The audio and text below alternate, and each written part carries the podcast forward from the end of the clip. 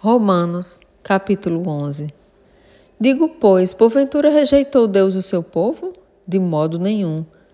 Porque também eu sou israelita da descendência de Abraão, da tribo de Benjamim. Deus não rejeitou o seu povo, que antes conheceu. Ou não sabeis o que a Escritura diz de Elias? Como fala a Deus contra Israel, dizendo: Senhor, mataram os teus profetas e derribaram os teus altares, e só eu fiquei, e buscam a minha alma? Mas, que ele diz a resposta divina: Reservei para mim sete mil varões que não dobraram os joelhos diante de Baal. Assim, pois, também agora neste tempo ficou um resto, segundo a eleição da graça. Mas se é por graça, já não é mais pelas obras, de outra maneira, a graça já não é graça, pois que o que Israel buscava não o alcançou, mas os eleitos o alcançaram. E os outros foram endurecidos.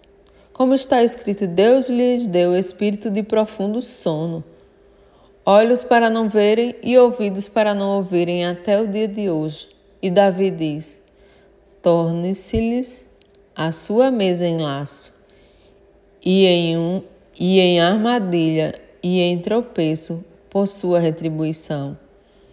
Escureçam-se-lhes os olhos para não verem, e encurvem-se-lhe continuamente as costas. Digo, pois, porventura tropeçaram para que caíssem? De modo nenhum. Mas pela sua queda veio a salvação aos gentios, para incitar a emulação. E se a sua queda é a riqueza do mundo e a sua diminuição a riqueza dos gentios, quanto mais a sua plenitude. Porque convosco falo, gentios, que enquanto for apóstolo dos gentios, glorificarei o meu ministério, para ver se de alguma maneira posso incitar a emulação os da minha carne e salvar alguns deles. Porque se a sua rejeição é a reconciliação do mundo, qual será a sua admissão se não há vida dentre os mortos? E se as primícias são santas, também a massa o é.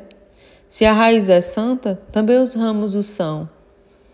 E se alguns dos ramos foram quebrados, e se tu, sendo zambujeiro, foste enxertado em lugar deles, e feito participante da raiz e da seiva da oliveira, não te glories contra os ramos, e se contra eles te gloriares, não és tu que sustentas a raiz, mas a raiz a ti. Dirás, pois, os ramos foram quebrados para que eu fosse enxertado? Está bem, pela sua incredulidade foram quebrados, e tu estás em pé pela fé. Então, não te ensoberbeças, mas teme porque se Deus não poupou os ramos naturais, teme que te não poupe a ti também. Considera, pois, a bondade e a severidade de Deus para com os que caíram.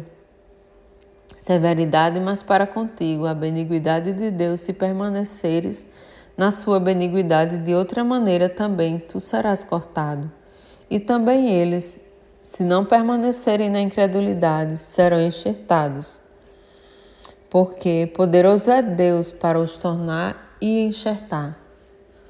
Porque se tu foste cortado do natural zambujeiro e contra a natureza enxertado na boa oliveira, quanto mais esses que são naturais serão enxertados na sua própria oliveira. Porque não quero, irmãos, que ignoreis este segredo para que não presumais que vós mesmos, que o endurecimento veio em parte sobre Israel, até que a plenitude dos gentios haja entrado. E assim todo Israel será salvo, como está escrito. De Sião virá o libertador e desviará de Jacó as impiedades. E este será o meu conserto com eles, quando eu tirar os, os seus pecados.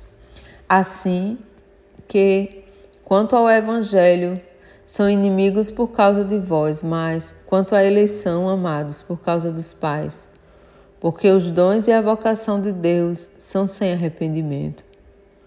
Porque assim como vós também antigamente fostes desobedientes a Deus, mas agora alcançastes, alcançastes misericórdia pela desobediência deles, assim também estes agora foram desobedientes, para também alcançarem misericórdia pela misericórdia a vós demonstrada, porque Deus encerrou a todos debaixo da desobediência, para com todos usar de misericórdia.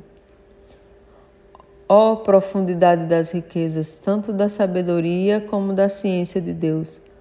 Quão insondáveis são os seus juízos e quão inescrutáveis os seus caminhos! Porque quem compreendeu o intento do Senhor, ou quem foi seu conselheiro? ou quem lhe deu primeiro a ele para que lhe seja recompensado? Porque dele e por ele para ele são todas as coisas. Glória, pois, a ele eternamente.